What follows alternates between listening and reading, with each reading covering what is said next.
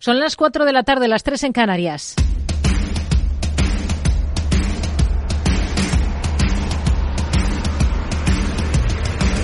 No decida lo que hará el mercado. No se salte las normas de su operativa. No se deje dominar por sus emociones. Mercado Abierto con Rocío Arbiza. Muy buenas tardes. Inicio de la reunión de dos días de la FED, resultados empresariales, avance de macro ya del mes de enero y nuevas previsiones de crecimiento del Fondo Monetario Internacional. De eso va la jornada. En el caso español, el FMI ha vuelto a rebajar estimaciones para España. Estima que este año el PIB nacional avanzará un 1,5%, dos décimas menos de lo que calculaba en octubre cuando ya mermaba la cifra desde el 2% inicial. Dice que lo hace por el empeoramiento generalizado de los datos económicos en la zona euro. También rebaja en una décima la estimación para 2023 hasta el 2,4%, mientras que para el próximo ejercicio mantiene la cifra del 2,1%. El organismo apuesta por un aterrizaje suave y eleva su pronóstico de crecimiento mundial para este año hasta una cota del 3,1% por estas razones que esgrime su economía jefe Pierre-Olivier Gourinchas. Para 2024, la ligera mejora con respecto a nuestras proyecciones de octubre se deben en gran medida a la resiliencia de Estados Unidos y de grandes varios mercados emergentes y en desarrollo, junto con un mayor apoyo fiscal en China. Sin embargo, este pronóstico sigue estando muy por debajo del crecimiento promedio del 3,8% entre 2000 y 2019. Y también destaca riesgos. La persistente inflación subyacente, continuas debilidades en el sector inmobiliario de China, un giro perturbador hacia aumentos de impuestos y recortes de gastos. Hoy aquí en España el avance de contabilidad nacional del INE apunta a un crecimiento del 2,5% en el último ejercicio tras acelerar un 0,6% en el último cuarto, un punto que destaca el ministro de Economía Carlos Cuerpo. En el último trimestre se mantiene el pulso de nuestra economía con un crecimiento de 0,6% respecto al trimestre anterior. Y esto es muy importante porque nos sitúa en un punto de partida ventajoso para el 2024 poder cumplir nuestro objetivo del 2%. Y por el lado de los precios, el dato preliminar aquí en España apunta a un IPC que se acelera en el arranque del año al 3,4% interanual en enero, tres décimas más, aunque la subyacente se modera al 3,6%. Día también marcado por la micro, nueva jornada de rebote para Grifols que se codea con las alzas con las que el BBVA recoge sus resultados del último ejercicio. Ha ganado un récord de 8.019 millones, sube el dividendo un 28 y lanza otra recompra de acciones tras sacar pecho por el resultado de las anteriores. Ángel Torres Vila, presidente de la entidad. Las recompras que hemos hecho en los últimos años, hemos recomprado 832 millones de acciones a un precio medio de 5,52 y hoy cotizamos a 8. O sea que las recompras que hemos hecho han sido una buena inversión para nuestros accionistas. Bueno, pues pensamos que todavía hay recorrido para seguir recomprando a precios inferiores a lo que creemos que van. Dice además que el beneficio del banco no ha tocado techo, que están cómodos con su participación en Telefónica y considera que el impuesto extraordinario al sector debería incluir deducciones para la banca, al igual que va a incorporar incentivos a la inversión para las energéticas. Creemos que tiene poco sentido que haya un impuesto y, desde luego, tendría sentido que las inversiones que nosotros ayudamos a que se realicen en estos campos, tendría sentido lo que sugiere es que se dedujeran, ¿no? Pero yo voy más a la mayor. La mayor es que lo que necesitamos es fomentar la inversión y poner un impuesto pues no ayuda a fomentar la inversión. A esta hora repunta el BBVA más de un 6% dentro de un selectivo IBEX que avanza un y medio hasta cotas de 10.042 puntos en un día en el que hemos visto a la bolsa francesa tocar nuevos máximos mientras Renault da marcha atrás en esa escisión de su división de vehículos eléctricos. Tenemos cifras en Estados Unidos de otra del sector de General Motors mejora resultados pese a las huelgas que ha sufrido la compañía en los últimos meses del 23. Hay muchos grandes nombres más en Estados Unidos que ya han rendido cuentas, como Pfizer, como UPS, mientras estamos a la espera al cierre de los resultados de dos gigantes del sector tecnológico como son Microsoft o Alphabet. Enseguida abordamos todo esto. A partir de las cuatro y media, nuestro espacio FinTech va a estar con nosotros el consejero delegado de Banco Pichincha en España, Narciso Perales. Es, como saben, el mayor banco de Ecuador y lleva 14 años aquí en nuestro país. Media hora más tarde, una hora más tarde, a partir de las cinco y media, hablaremos de fondos de inversión. Esta tarde conoceremos la visión de mercado y la gama de la gestora suiza J. Safra Sarasin Sustainable. Estará con nosotros su directora de ventas institucionales y mayoristas para Iberia, Belén Ríos. Y en el tramo final del programa, a partir de las seis, tendremos consultorio de bolsa esta tarde de martes con David Galán de Bolsa General. Esto es Mercado Abierto en Capital Radio. Comenzamos. Mercado Abierto, Capital Radio.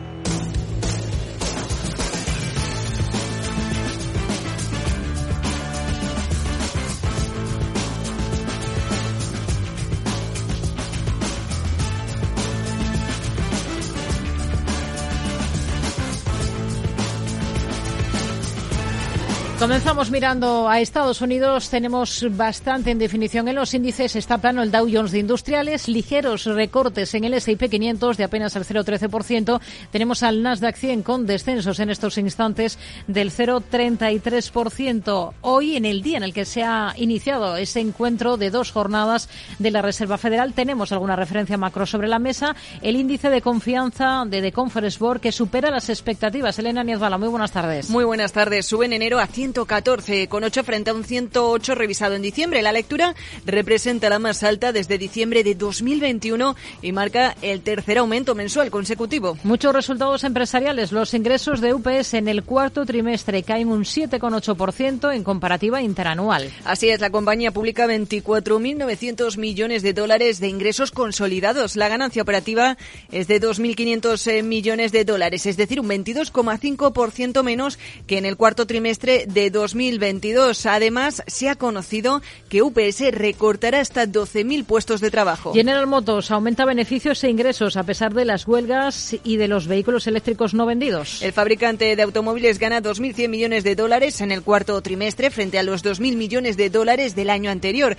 En el conjunto de 2023 eleva ingresos casi un 10% y lo hace hasta los 171.842 millones de dólares. Los vehículos eléctricos no vendidos, eso sí, tuvieron un impacto en las cuentas de General Motors de 1.600 millones, mientras que la huelga del sindicato United Automobile Workers le costó a la empresa unos 1.100 millones. No obstante, el aumento de la retribución al accionista y las buenas perspectivas para el ejercicio han hecho que el mercado acoja bien sus cuentas. Boeing retirará una solicitud de exención de seguridad de su 737 MAX. Una medida promovida por congresistas estadounidenses que ponen entredicho ahora el calendario previsto para la certificación del MAX 7 eh, de Boeing y del MAX 10, ya que obligará al eh, fabricante de aviones a acelerar cambios de diseño más rápido de lo planeado para que Airbus no le coma más cuota de mercado.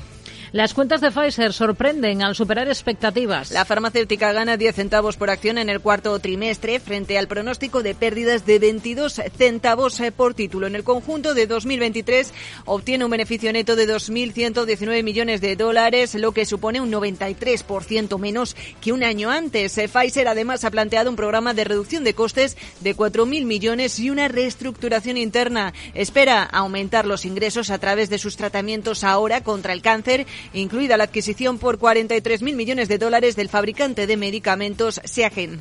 American Airlines reajusta su equipo de atención al cliente y va a recortar 600 empleos. Aunque la empresa ha asegurado que busca acomodar eh, para los empleados eh, en otras eh, funciones, lo que mitigará el impacto de los despidos. American Airlines ha pronosticado además unos beneficios para 2024 muy por encima de las expectativas de Wall Street, ya que la aerolínea se benefician, dice, de la fuerte demanda de viajes internacionales. JetBlue reduce pronósticos de ingresos y aumenta sus costes. La aerolínea dice que está evaluando reducir costes más profundos después de pronosticar una caída en los ingresos y también esos eh, mayores costes en el primer trimestre, mientras lidia con una demanda desigual. Además, ha visto la frustrada su adquisición eh, por eh, Spirit Airlines. Tenemos en el punto de mira a Supermicrocomputer. Se dispara en bolsa, está subiendo más de un 6% a esta hora de la tarde, después de incrementar ingresos más de un 130%. En líneas generales, sus ingresos alcanzan los 13.660 millones de dólares. Es la primera vez que la compañía traspasa el umbral de los 3.000 millones en un trimestre. La empresa Super Microcomputer eleva así su previsión anual de ingresos gracias al crecimiento del sector de la inteligencia artificial. Marathon Petroleum obtiene ingresos de más de 36.800 millones en el último trimestre a pesar de la reducción de los precios del crudo. La petrolera se ha visto impulsada por una demanda sostenida y costes más bajos eh, que le han ayudado a compensar una caída en los márgenes de refinanciación. Y advertencia de JP Morgan, la subida del S&P 500 se parece a la burbuja de las .com. La investigación llevada a cabo por el banco estadounidense destaca que las cinco mayores empresas eh, que representan por sí solas el 21,7% del índice MSCI USA casi alcanzan la proporción más alta desde 1994, que era del 22,4%, lo que hace suponer a los analistas que la situación actual y la burbuja pasada se parecen más de lo que cabría suponer. Son algunos de los protagonistas de esta jornada en Estados Unidos. Tenemos a UPS con, con recortes de más del 7%, entre los más castigados. Arrastra también a su competidora FedEx, que se deja casi un 2,5%. Boeing, de nuevo, con caídas de más de dos puntos porcentuales. Y echamos un vistazo a algunos otros movimientos interesantes. Tenemos a Slumberger con descensos de más del 9%. Whirlpool, después de presentar cifras al cierre de la última sesión, hoy recoge esos números con caídas del 5%, mientras que en el lado positivo destacan algunas firmas como General Motors. Ha presentado resultados, está subiendo por encima del 7,5%. Vamos a detenernos en algunos de estos nombres con Celso Otero, gestor de fondos de Renta 4 Gestora. Celso, ¿qué tal? Muy buenas tardes. Hola, ¿qué tal, Rocío? ¿Qué tal? Buenas tardes. Bueno, hoy es una jornada importante. Arranca esa reunión de dos días de la Reserva Federal. Tenemos también algunas referencias macro sobre la mesa, datos de precios de vivienda, pero también de confianza del consumidor de The Conference Board.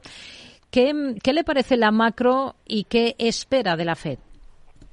Pues la verdad es que lo que estamos viendo en la macro es una continua mejora paulatina, ¿no? Donde vemos como la inflación se va moderando es verdad que ahora mismo la parte subyacente es la que se encuentra por encima, ya que existe esa, esa caída en la parte de, energía y ¿no? Que está ayudando a que esa inflación se mantenga en niveles moderados.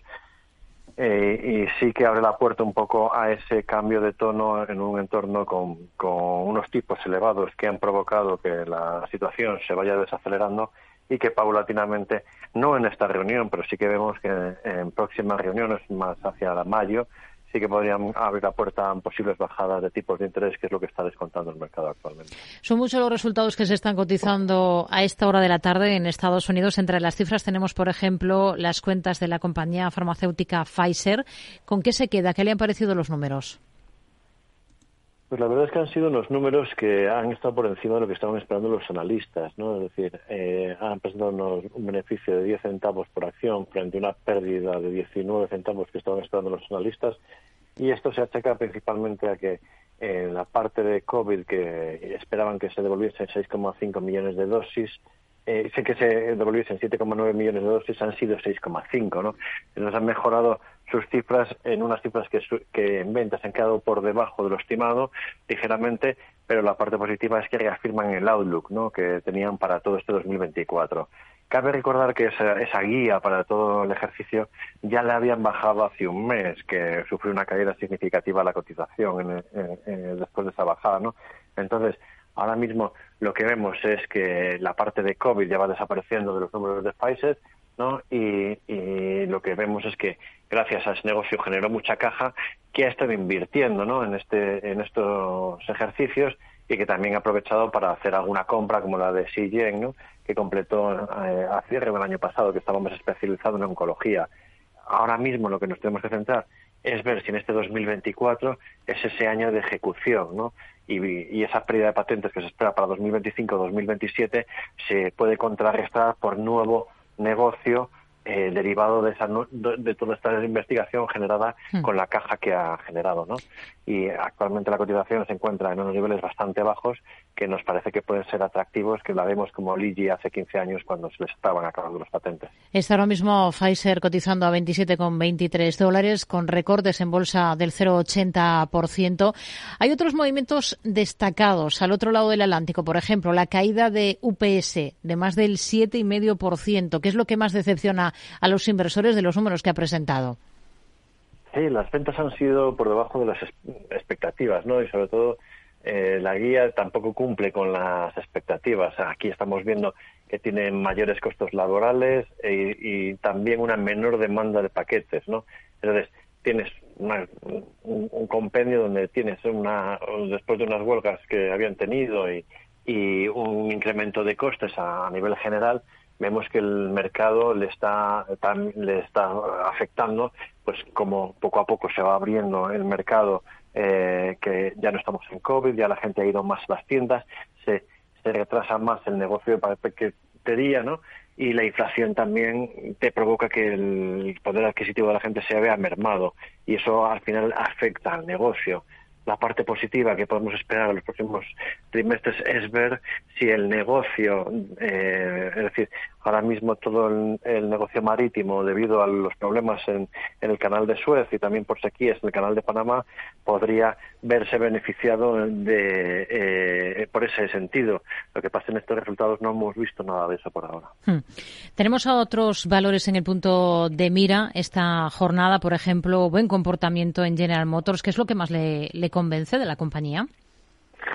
Por ahora han sido resultados que, que han estado, que han sido positivos, ¿no? Es decir, al final, eh, en la guía que ha dado ha estado por encima de lo, de, por encima de lo que estábamos esperando, ah, eh, y ha habido un cambio de chip eh, por parte de la compañía en sentido de optimismo. Aquí están viendo que, que todos los miedos que había recesión en Estados Unidos se han ido desvaneciendo y esto ha hecho que, que la compañía eh, suba un poco la guía para, para, para, este año. Aquí vemos una compañía que está apostando mucho por la parte de vehículos eléctricos, eh, está viendo un mercado que ha tenido un crecimiento, aunque estamos viendo que este mercado se está suavizando, en un entorno donde nosotros lo vemos un, un, poco menos positivo, ¿no? Al final vemos que las ventas de autos están no, no llegan todavía a los máximos que veíamos hace unos cuantos ejercicios.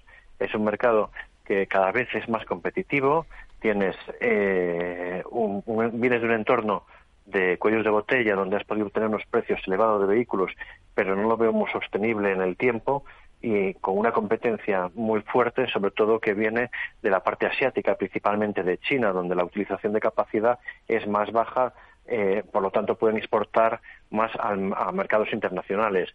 Por lo tanto, ese optimismo actual no sabemos si puede ser sostenible eh, en cuanto a presiones futuras de, márgenes y se incrementa la competencia. Hmm.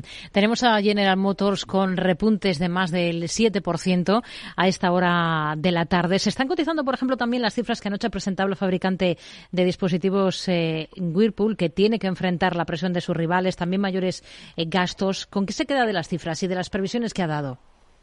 Pues la verdad es que las cifras han sido muy malas. Es una empresa que, que están viendo un, una, un entorno bastante flojo. Estamos viendo cómo las ventas han estado por, eh, por debajo de lo estimado.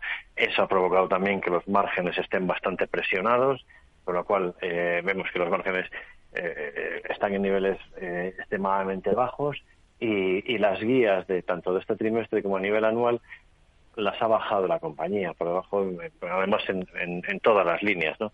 En este sentido, pues dentro del sector vemos una empresa donde tienes una fuerte competencia, unos márgenes bajos, mm, nosotros con estas cifras pues no estaríamos dentro de la compañía. Hmm. ¿Qué espera de los resultados que tienen que presentar al cierre de la sesión en Estados Unidos dos gigantes del sector tecnológico como son Microsoft o Alphabet? La verdad es que, son un poco los grandes, ¿no? Que los que una parte importante de los que movieron el mercado el año pasado.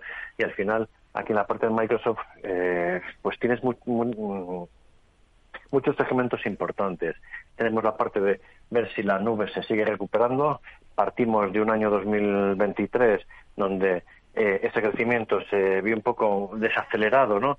Mm, eh, en la primera parte del ejercicio donde se veía pues como una reorganización, una reestructuración del gasto en nube, pero poco a poco se ve una aceleración a medida que la parte de la inteligencia artificial ha hecho que se desarrollen muchos más proyectos y eso es lo que nos gustaría ver en las cifras.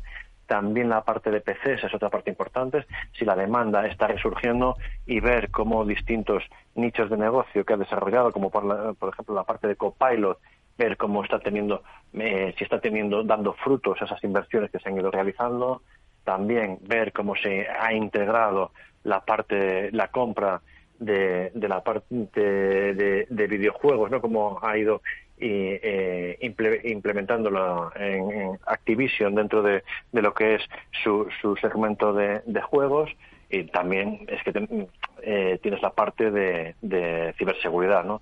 Cómo, cómo ir evolucionando. Eso es en la parte de Microsoft. En la parte de, de Alphabet sí. eh, eh, nos focalicemos bastante en lo mismo. La parte de la nube es una parte muy importante. Veremos si se, si se produce esa reaceleración a niveles por encima del 50%, impulsado por toda la AI generativa que, que está tan de moda últimamente y viendo también si la parte de publicidad resiste ante la competencia de otros buscadores, como es la parte de Microsoft, de Ping, hmm. si está haciendo mella a las cuentas de, de Google tras implementar las distintas mejoras. Estaremos muy pendientes. El Sotero, gestor de fondos de Renta 4 Gestora. Gracias. Muy buenas tardes. Muchas gracias a vosotros. Buenas tardes. Capital Radio. La genuina radio económica. Siente la economía. Veo, veo una cosita. ¿Qué cosita es? Empieza por la letrita L. Ya lo sé. Letras del Tesoro. Si mires donde mires, ves letras del tesoro, en Renta 4 Banco te facilitamos comprarlas de forma rápida y cómoda. Entra en r4.com y descubre todas las ventajas de comprar letras con un especialista en inversión. Renta 4 Banco. ¿Quieres más? Mercado Abierto. Capital Radio. El broker CMC Markets patrocina los valores y noticias protagonistas de la Bolsa Española.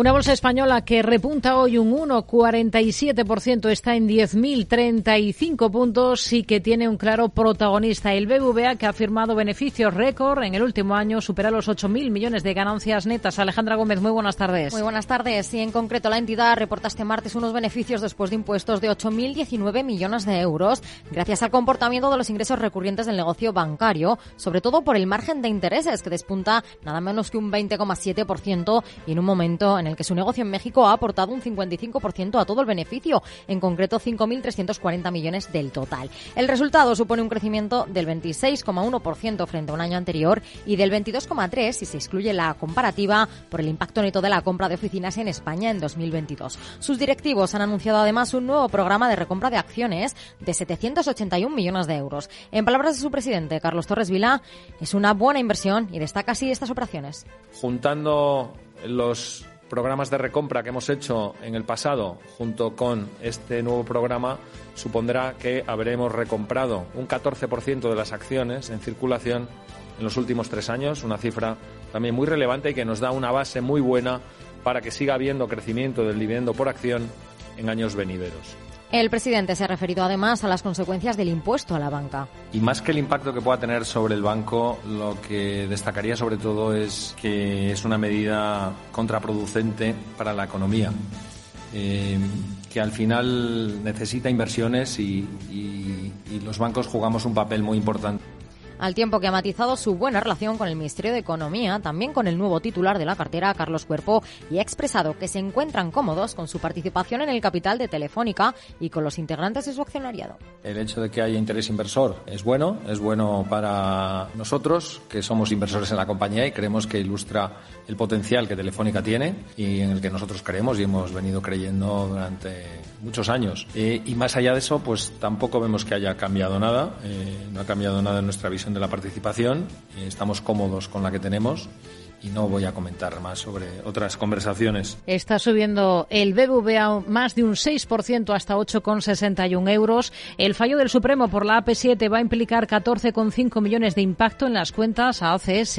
Un revés judicial por ese importe en las cuentas consolidadas que ACS califica de inmaterial, por lo que dice que no afectará sus resultados. Mientras Avertis, que estudia cómo impugnar la decisión, calcula un impacto de unos 29 millones de euros de sus resultados de 2023. Norges Bank refuerza su posición en Repsoles escala al 5,41%. Se trata de una participación más alta de la entidad que gestiona el Fondo Soberano de Noruega en el capital de la petrolera desde que tiene presencia en Repsol. La última compra de Norges Bank en Repsol ha sido de un 0,88% del capital, lo que representa una inversión de casi 110 millones de euros a los actuales precios de mercado. BlackRock incrementa al 5,6% su presencia en el capital de Merlin Properties. La mayor cifra alcanzada por la gestora estadounidense desde mayo de 2016, cuando llegaba al 7,1%. En total tiene en torno a 26 millones de acciones valoradas a precios actuales de mercado en 270 millones de euros. El 67% de los accionistas de Iberdrola elige títulos y no pago en efectivo por el dividendo. Para hacer frente a esa retribución, la eléctrica emitirá más de 73 millones de nuevas acciones, lo que supondrá una ampliación de capital del 1,15%. Se trata de nuevos títulos que comenzarán a negociarse en el mercado de forma ordinaria el próximo 2 de febrero. El 33% restante del capital ha optado por cobrar el dividendo a cuenta en efectivo.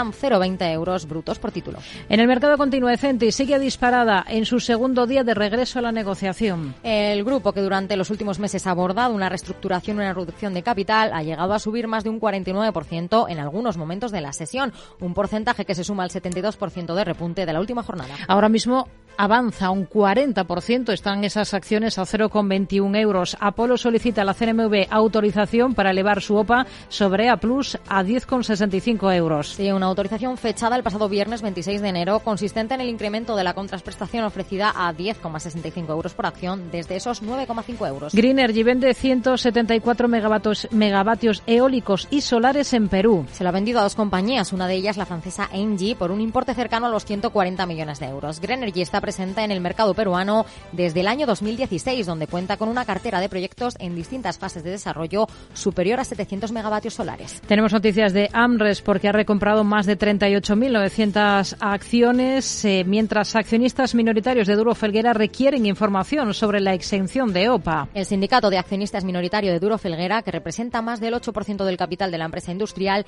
ha mostrado su malestar por la reiterada falta de información de la que, en su opinión, adolece el proceso de entrada de la compañía de los nuevos inversores, Grupo Prodi y Mota Engil México. El broker CMC Markets ha patrocinado los valores y noticias protagonistas de la Bolsa Española. Buscamos esos protagonistas de la mano de Ignacio Cantos, director de inversiones de Atele Capital. ¿Qué tal, Ignacio? Muy buenas tardes. Buenas tardes. Y ese nombre propio de la jornada es el del BBVA, que ha presentado resultados, ha hecho varios anuncios y está subiendo en bolsa pues más de un 6%. ¿Qué es lo que más le ha llamado la atención de esas cuentas? Bueno, yo creo que eh, probablemente lo que lo que más nos nos ha llamado la, atención de los resultados, eh, pues seguramente sea eh, primero se han quedado algo cortos en margen de, intereses, que bueno, pues probablemente sea algo común en el sector, ya lo vimos con con Bankinter, pero sin embargo ha superado claramente claramente en, en comisiones, lo cual yo creo que es una buena es una buena noticia, ¿no? Eh, los gastos de explotación y demás, bueno, pues en, en, línea, con lo cual al final la, la, parte de abajo de la cuenta de resultados no está tan mal, ¿no? Y de ahí las subidas de hoy, ¿no? Por otro lado, eh, menor tasa fiscal del 27 frente a un 30% que esperaba el consenso y un 40% del, de, de las últimas veces, pues bueno, ha contribuido que el beneficio neto esté por encima, ¿no? Sabemos que está en impuesto y demás.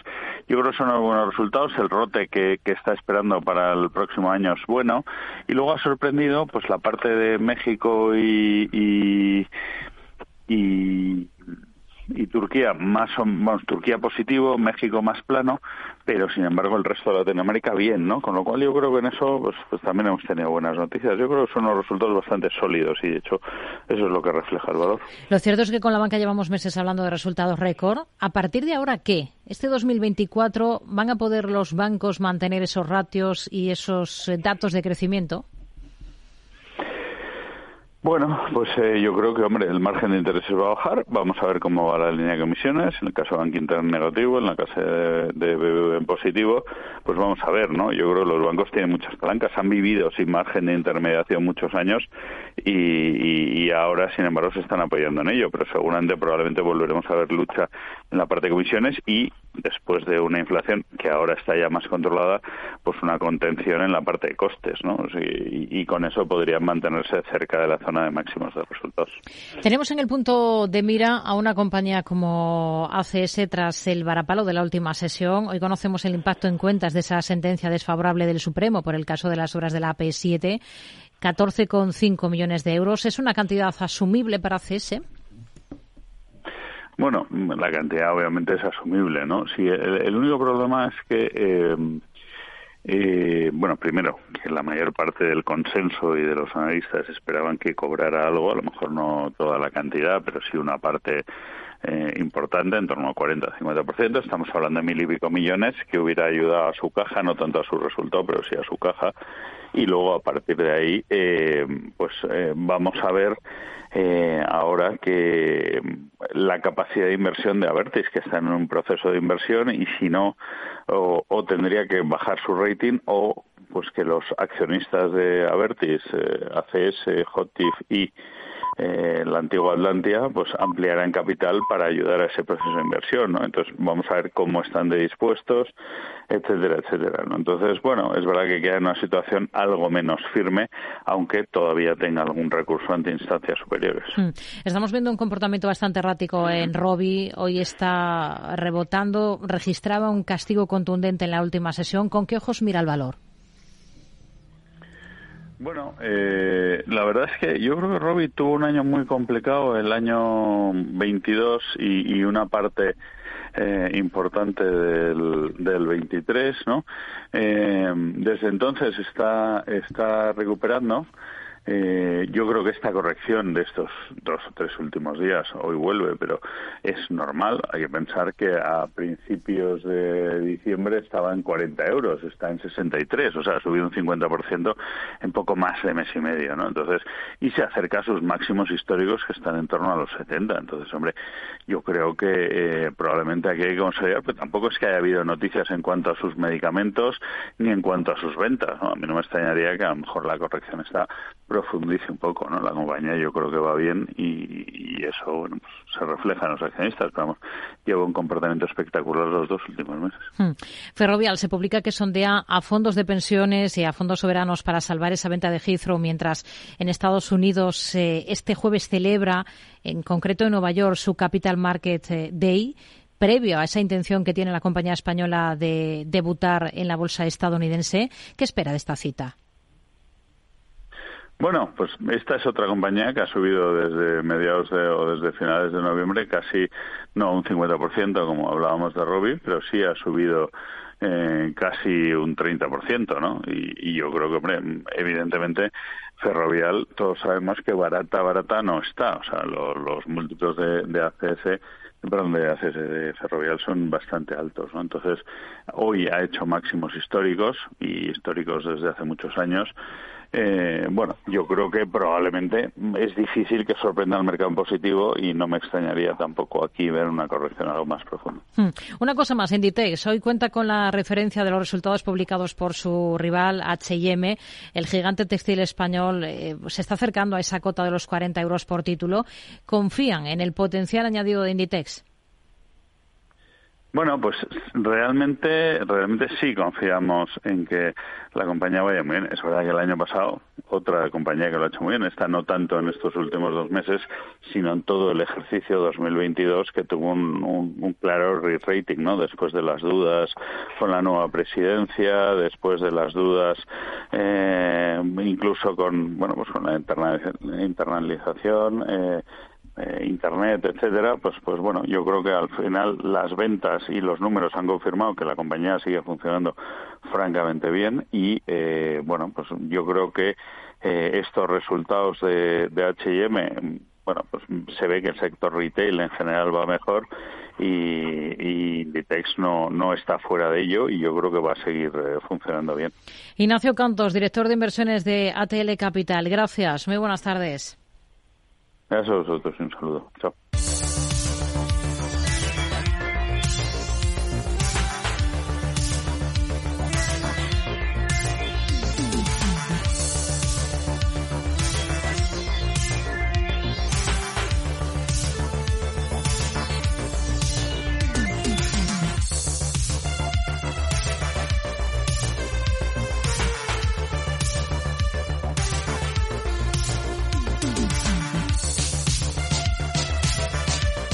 Miramos al resto de plazas en Europa, comprobamos cómo está la situación en estos momentos. Tenemos al DAX con una subida discreta del 0,10%, está en 16.959 puntos. La Bolsa de Londres al alza, una subida que se acerca al medio punto porcentual y tenemos a la Bolsa francesa que había, ha llegado a tocar nuevos máximos históricos con una subida en estos instantes es del 0,44%. Protagonistas del día en el viejo continente, Alejandra Gómez. Este martes comenzamos mirando al viejo continente con el organismo del regulador británico de Estados de Reino Unido que ha sancionado al banco HSBC con más de 67 millones de euros de multa por cometer deficiencias graves en la protección de depósitos de sus clientes de hasta 142.000 millones de dólares. En el sector también ponemos el foco en VS porque según Reuters y mientras el banco avanza en esa integración con Credit Suisse, dos inversores clave alertan de que el banco helvético podría ser objeto de investigaciones por parte del organismo regulador debido al gran tamaño resultante de la fusión. De nuevo, las Islas Británicas, también otro de los protagonistas es la de, bebidas espirituosas Diageo, que alerta de nuevos problemas en su negocio de América Latina y que se suma a las preocupaciones de los inversores sobre esa acumulación de existencias sin vender en la región.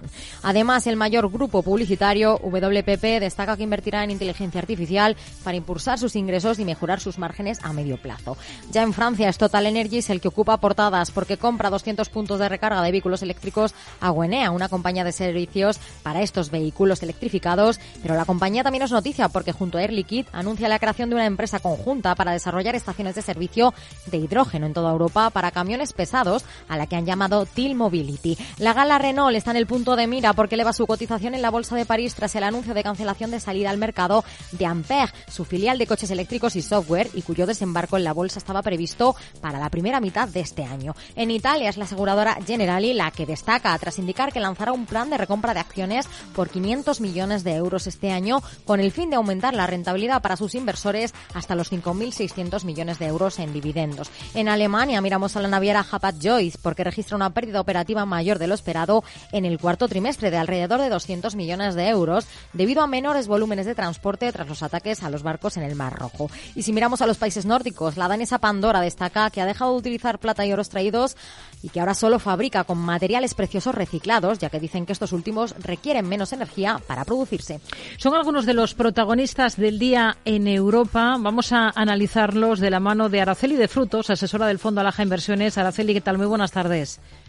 ¿Qué tal, Rocío? Buenas tardes. Bueno, tenemos tono positivo en los índices en Europa, en una jornada en la que hemos visto a la bolsa francesa batir los máximos que había logrado hace mes y medio. Claves de esta jornada, a la espera de, de esa cita con la Reserva Federal.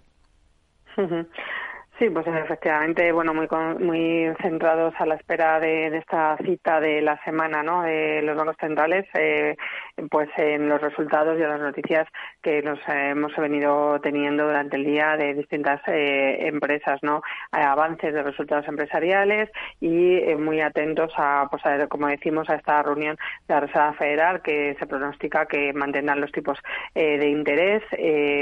ya el mercado ha bajado esas expectativas de bajadas de tipos de interés en torno al 48% para eh, el primer trimestre del año, para marzo, frente al 80% que había a finales de 2023, con lo cual, bueno, eh, aún eh, Reserva Federal mantendrá tipos a la espera de los distintos datos macro, tanto de actividad, mercado de trabajo como de salarios, que la vayan a indicar pues el, próximo movimiento. Pero desde nuestro punto de vista, hasta mediados de año, hasta mayo, junio, no vemos esos inicios de, recorte de tipos y, mientras tanto, bueno, pues a ver cómo se han adaptado las empresas a este repunte de tipos de interés que hemos tenido en los años eh, anteriores. Hmm. Si miramos a, valores protagonistas, hoy tenemos en el punto de mira a Renault. ¿Qué le parece esa decisión de no escindir su negocio de vehículos eléctricos que pretendía sacar a bolsa además? No, creemos que es una eh, noticia eh, positiva, ¿no? Que también debería tranquilizar, bueno, pues aquellos eh, inversores que tenían esa duda o esas dudas que tenían sobre la, salida a bolsa de, su división de, vehículos eléctricos. esto, bueno, pues lo que el objetivo de sacar a, bolsa esa división de vehículos eléctricos originalmente era, pues, financiar el funcionamiento de, de esta división. se está viendo que esta división Ampere eh, va bien, está generando más eh, cash flow de lo que eh, tenían previsto, con lo cual necesitan financiación adicional por el lado de Renault tampoco necesitan financiación adicional, ya que han vendido la parte de, Nissan, con lo cual por el lado financiero eh, noticia positiva. Eh, dentro del sector autos eh, es uno de los valores que, tenemos recomendados en el fondo de Alaja Inversiones junto con Stellantis y en concretamente Renault, bueno pues se lleva a inicio de año una caída frente al índice europeo, lleva en torno a un 5% de, de caída es un valor con rentabilidad por dividendo atractiva y es un líder en el mercado de diseño y manufactura de, vehículos, con lo cual, bueno, pues eh, positivos en el valor y al igual que Stellantis por diversificación de productos geográfica y dividendo y aprovechará también la, el repunte del mercado estadounidense en, en, su eh, cuenta de, resultados. Hmm. Tenemos en el punto de mira también al grupo francés, el gigante de la publicidad WPP. ¿Qué le han parecido esos números? Bueno, el, realmente pues el anuncio que, que han hecho eh, esta agencia de comunicación ha estado muy concentrado o muy focalizado en el punto de eh, inteligencia artificial, no la estrategia eh, que, van a llevar a cabo de inteligencia artificial, además de esa reestructuración de costes que también creen, quieren llevar a cabo. ¿no? Lo que nos ha contado es que bueno, pues quieren liderar esa eh, transformación que está sufriendo el, el sector a través de ellos, ellos lo harán a través de la adquisición que ya tuvieron en el 2021 de una empresa focalizada únicamente en inteligencia artificial, Satalia, eh, y con distintas asociaciones también a las grandes empresas que lideran inteligencia artificial. Esta derivada de inteligencia artificial, tanto en el sector tecnológico como en sectores eh, bueno, pues, eh, que tienen relación con, ella, es un punto positivo de, desarrollo que, vemos para este 2024. ¿no? otro punto positivo que bueno, pues ahí tendremos algo más de dudas es que la reducción de costes y la reestructuración de costes que están llevando a cabo la compañía. Ahí eh, mm, tendremos que, eh, para los resultados del día 22 de febrero, ver si realmente que nos den más detalles y a ver cómo están focalizados en el cumplimiento de estos objetivos, eh, ya que es una de las, dentro del sector, de las más endeudadas, ¿no? y luego, bueno, pues elevan sus previsiones para el 2024, ¿no? Y para el 2023 que eso veremos si lo consiguen de cara bueno pues a, esas eh, especificaciones más de que cuando publican resultados también entre los costes y las previsiones no pero noticia muy positiva en todo lo que tenga que, ver con la inteligencia artificial. Hmm. tenemos en el punto de mira esta jornada a H&M expectativa ante sus resultados. Con qué ojos mira un valor como este y a su rival Inditex Uh -huh. Pues la verdad es que H&M eh, históricamente siempre eh, ha publicado y ha venido eh, eh teniendo un débil crecimiento de, de ventas. ¿no? Las ventas actualmente de H&M se sitúan en niveles próximos a los que tenía en el 2019, mientras que Inditex ha crecido en ventas en este periodo en torno al 40%. ¿no? Entonces, bueno, pues evidentemente Inditex es una de las eh, mejores empresas y más competitivas dentro de, este sector de, de General Retail eh, continúa con su senda de buen comportamiento, creemos que, continuará en el 2024, aunque hay que tener en cuenta que eh, aunque el consumidor lo vemos eh, aún resiliente, no, aún va a ir consumiendo en este 2024 será en menor medida por este perspectivas de soft landing o de aterrizaje suave que se tiene para la economía y el crecimiento de ventas pues también será más modesto, no, pero preferimos evidentemente a Inditex, a H&M. Creemos que H&M pues eh, aún tiene el crecimiento muy limitado, eh, tiene puntos débiles como puede ser China, como puede ser Rusia, eh, un aumento de, los costes por este mm, conflicto en el Mar Rojo que afecta más a H&M que pueda afectar a, Inditex. en diciembre ya publicó un adelanto de, ingresos a precios constantes y que bajó en un 4% año contra año, con lo cual, bueno, eh, malos tiempos para H&M y buenos para Inditex, podemos decir. Una cosa más, en la bolsa alemana está cogiendo impulso últimamente la cementera Heidelberg. ¿Es un valor que le convenza? Mm, la cementera Heidelberg eh, lo que tiene de positivo es que eh, se va a aprovechar de ese poder de fijación de precios que, tiene en cuestión de los, el precio del cemento. El precio del cemento ha aumentado eh, en Europa eh, y esto lo puede trasladar a sus, a sus clientes. Además, se combina ese poder de fijación de precios con esa estrategia de renovable, ese plan verde que también le, le da un crecimiento a largo plazo ¿no? en estas dos combinaciones, eh, bueno, pues eh, hace que eh, se puedan ver mejoras de, beneficios con una expansión de, márgenes y que podamos confiar en el valor. Dentro de las grandes también, pues empresas de materiales de construcción, también tendremos en el punto de mira y recomendada Sangoban dentro del fondo de Alaja Inversiones, que bueno, pues no es tan cíclico como, como se podría pensar y no le afectarían tanto también este soft landing Mm. el crecimiento suave que podemos tener eh, para este 2024. Araceli de Frutos, asesora del Fondo Alaja Inversiones. Gracias. Muy buenas tardes. Muchísimas gracias a vosotros. Buenas tardes. Capital Radio. Diez años contigo.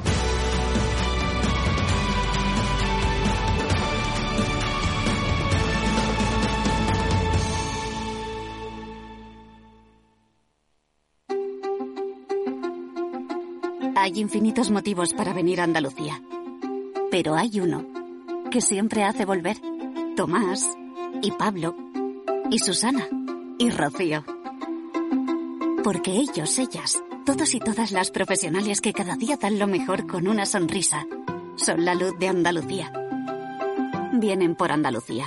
Por ti, vuelven. Consejería de Turismo, Cultura y Deporte. Junta de Andalucía.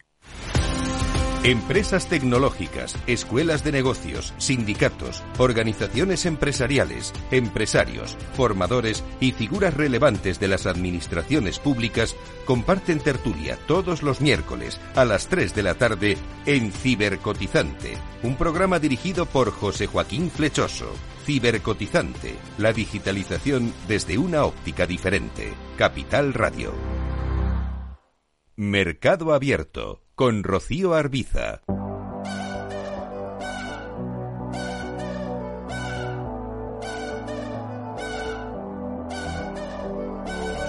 Espacio FinTech en este programa en Mercado Abierto. Ya saben que cada semana a esta hora abrimos una ventana a las noticias más destacadas que tienen que ver con la innovación y la digitalización de la industria financiera. De la mano de Inés Muñoz Vidal, experta en FinTech y en tecnología Core Banking. ¿Qué tal, Inés? Muy buenas tardes. Muy buenas tardes, Rocío. ¿Qué ha sido lo más interesante de estos días? ¿Qué le ha llamado la atención? Pues yo mencionaría el caso de un neobanco que es Bunk eh, que bueno acaba de anunciar que lleva su primer año de seguido de de rentabilidad. Y por qué es interesante pues porque solamente oímos hablar de Revolut de Monzo y que haya un tercer caso europeo eh, con sede en Ámsterdam eh, siempre es una buena noticia para el mundo fintech. Ellos fueron los primeros en ser rentables en 2021 pero esta vez lo son un año seguido. Tienen novedades interesantes como la incorporación de herramientas de inteligencia artificial y planes para, para bueno, para conquistar eh, Reino Unido como paso al resto del planeta interesante noticia. Hmm. Bueno, hoy vamos a, acercarnos a Banco Pichincha. Hace 18 meses este banco, que es el mayor banco de Ecuador, nombraba a Narciso Perales como su nuevo director general para España. Había sido hasta el momento director general de Orange Bank España y anteriormente director de transformación digital en Bank Inter. Por lo tanto, no es de extrañar que desde el Banco Pichincha subrayasen, entre otras cosas, como ventajas de su incorporación, que venía para garantizar el proceso de transformación de la entidad. Narciso Perales, ¿qué tal? Muy buenas tardes. Buenas tardes, Rocío. Un gusto estar hablar con vosotros. Bueno, Banco Pichincha, estamos eh, en estos últimos días viendo que los bancos españoles están presentando resultados del global del 23, están presentando cifras eh, récord. Ustedes son líder de la banca ecuatoriana operando aquí en el mercado español, son el banco de referencia de los inmigrantes ecuatorianos, ¿no? Eh, ¿qué, está, ¿Qué tal está siendo el momento de Banco Pichincha aquí en España? La verdad es que muy buen momento. Somos un banco que llevamos ya casi 17 años en España. Es decir, eh, somos poco conocidos. Eh, si quieres, Rocío, hablo un momento sobre Banco Pichincha en general, porque creo que muchos de vuestros oyentes no nos conocerán. Somos un grupo que tenemos ya 117 años de historia. No hay muchos bancos en España, yo creo que, puedan decir esto. Somos un banco, como tú has dicho, principalmente el mayor banco de Ecuador, pero también somos un banco en Perú, somos un banco en Colombia, tenemos dos bancos en Estados Unidos con, licencia completa para todo Estados Unidos y además somos estamos en España desde hace 17 años. En primer lugar, acompañando a la comunidad ecuatoriana, que fue durante unos años la principal comunidad de extranjeros en España. En un momento de una gran crisis de Ecuador vinieron un millón de ecuatorianos a España y ahí Banco Pichincha les vino a, les vino a acompañar. Eh, somos banco, realmente banco eh, completo, exactamente igual que puede ser un Banco Santander o un BBVA. Tenemos una licencia completa seguida por el Banco de España desde hace 14 años.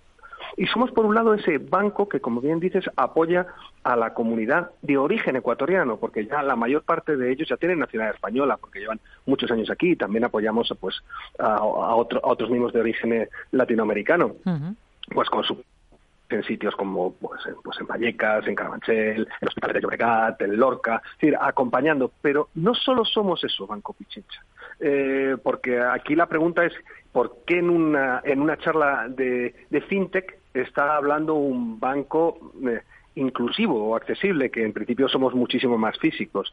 Y la razón es que somos principalmente en España un banco digital.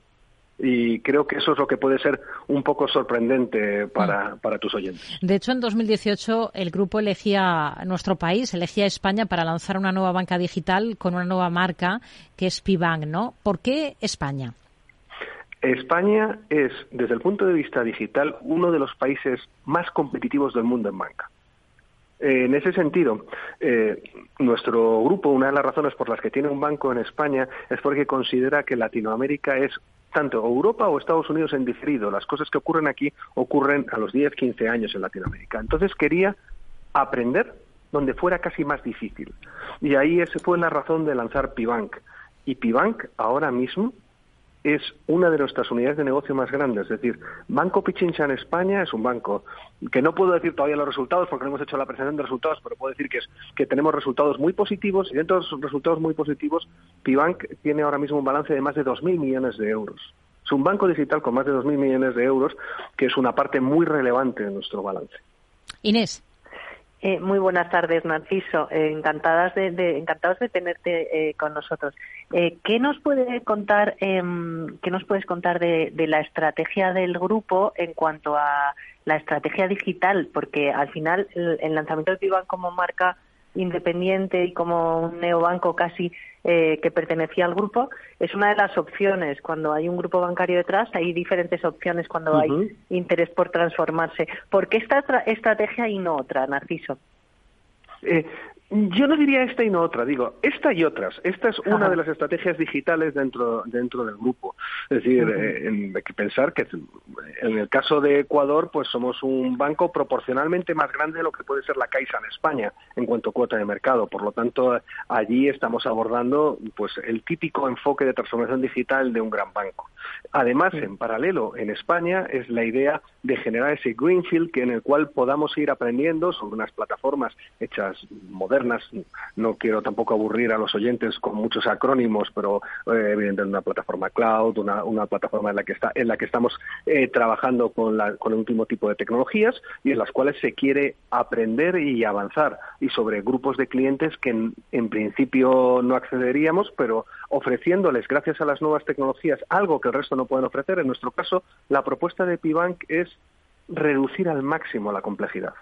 Es ser muy simples para los ahorradores, eh, no dar nunca sorpresas, ser siempre un sitio donde los ahorros están bien remunerados gracias a procesos tremendamente simples y eficientes. Hmm. Y, ese, y esa es la propuesta de valor y que, oye, que muchos españoles ya, ya están confiando, por eso más de 2.000 millones de euros este, tienen con nosotros en, esa propuesta, que no es 100% digital tampoco, eh, porque consideramos que que es importante también tener una cierta presencia física y tenemos pues cinco sucursales. Es un modelo digital. El, Mm. el modelo Pibank tiene también sucursales por si acaso algún cliente tiene dudas, especialmente pues en los procesos de hipotecas, porque nosotros Mm. hacemos depósitos y hipotecas principalmente en Pibank. Y en esto, pues a los clientes en esos momentos de la verdad a veces les apetece acercarse y les damos esa confianza. Y si no, son nuestro centro de atención distribuida, porque no somos un puro banco digital. Eh, que- queremos vernos más como un banco personal en el cual tienes, puedes operar 100% en Internet, pero siempre tienes 100% acceso en banca directa a, a un especialista si lo necesitas o consideras que quieres hablar con él. ¿Y qué destacaría de estos eh, cinco primeros años? Porque parece que Pibank España eh, se ha replicado en otros países, eh, con lo cual el resultado, la acogida ha debido de ser positiva y el aprendizaje enriquecedor, ¿no? La verdad es que sí, estamos muy satisfechos. Nos ha permitido este crecimiento en Pibank poder crecer en, en otros negocios en paralelo y de lo que hemos aprendido aquí, pues hemos lanzado ya hace más de un año en Colombia y estamos a punto de lanzar en Estados Unidos, donde tenemos eh, grandes expectativas de crecimiento. Y los aprendizajes, además de este modelo de negocio digital, también los replicamos en otras partes del, en otras partes de- del negocio, no solamente bajo la marca Pibank. Y yo creo que eso es una estrategia de aprender y comunicarlo dentro del grupo que, que tiene mucho valor. Es tener una fintech dentro de un gran grupo. Porque nosotros somos un grupo con, un balance de más de 30.000 millones de euros. Hmm. Que- Con, con un modelo digital completo, por lo que nos viene explicando, mm, explicando más allá de lo que cabría presuponer en un principio, ¿no? Que sería pensar en que lo que necesitan la mayoría de sus clientes aquí en España, por ejemplo, sería, antes hablaba de sencillez, sería mucha sencillez eh, eh, con lo último en tecnología, por ejemplo, para esos envíos de dinero de manera ágil, ¿no? Eh, sí, Inés, esa es la, otra línea de negocio. Como te decía, tenemos esta línea Pibank, que es una línea destinada principalmente a cliente ahorrador español, pues dando depósitos a más del 3%, siempre, siempre siendo de, lo- de las mejores instituciones que remuneran siempre a sus clientes. eh, y con garantía de fondo de del depósitos español.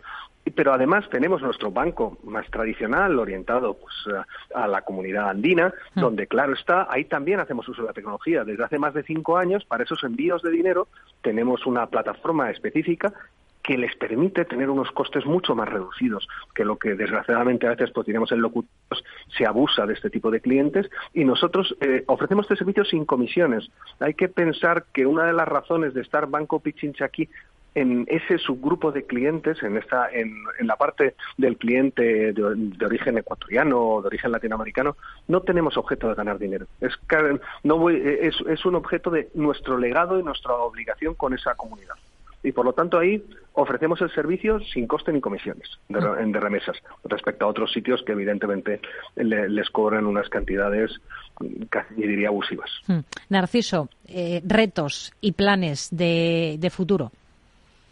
Eh, la verdad estamos en un momento de crecimiento muy importante, estamos creciendo pues por eh, más por encima de un 20% anual y nuestra idea, nuestro plan estratégico que acabamos de terminar es ser más quien somos.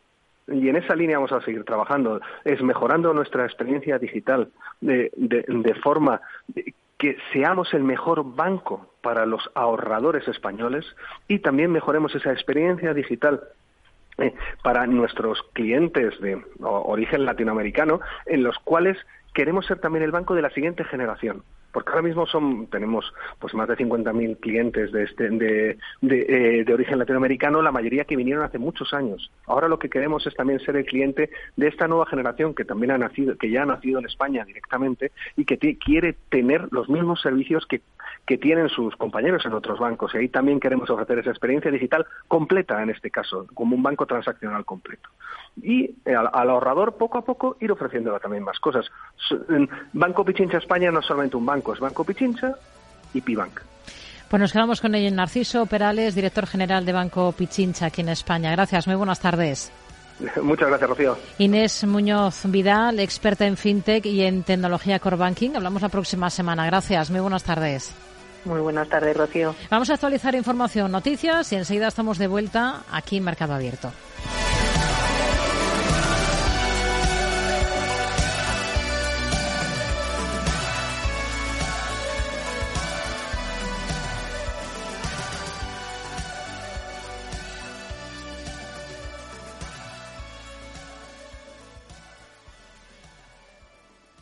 Mercado Abierto con Rocío Arbiza. Tío, ya estoy en el tren. A ver si tengo suerte y llego tarde, ya sabes. 30 minutillos y me ahorro el billete. No creo que en media hora me pierda mucho allá en el pueblo. Como mucho al Paco contando por enésima vez cómo conoció a la Juani.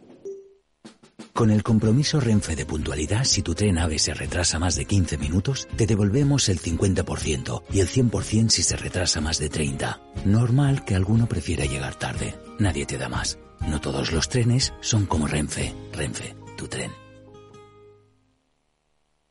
Me he quedado tirada con el coche. No puedo apoyar el pie. El incendio empezó en el salón. En estos momentos, ¿qué seguro elegirías? Elige Mafre, el mejor servicio 24/7 en acción, con más de 3.000 oficinas, 2.000 gestores telefónicos y 13.000 mediadores a tu disposición. Mafre, la aseguradora de más confianza en España. Invierte en acciones OETF sin comisiones. Tesla, Netflix, Amazon, Banco Santander, Telefónica, miles de acciones de los mayores mercados bursátiles del mundo y sin comisiones. Abre tu cuenta 100% online en solo 5 minutos. Un broker, muchas posibilidades. xtb.com. A partir de 100.000 euros al mes, comisión del 0,2%, mínimo 10 euros. Invertir implica riesgos. Capital Radio. La genuina radio económica.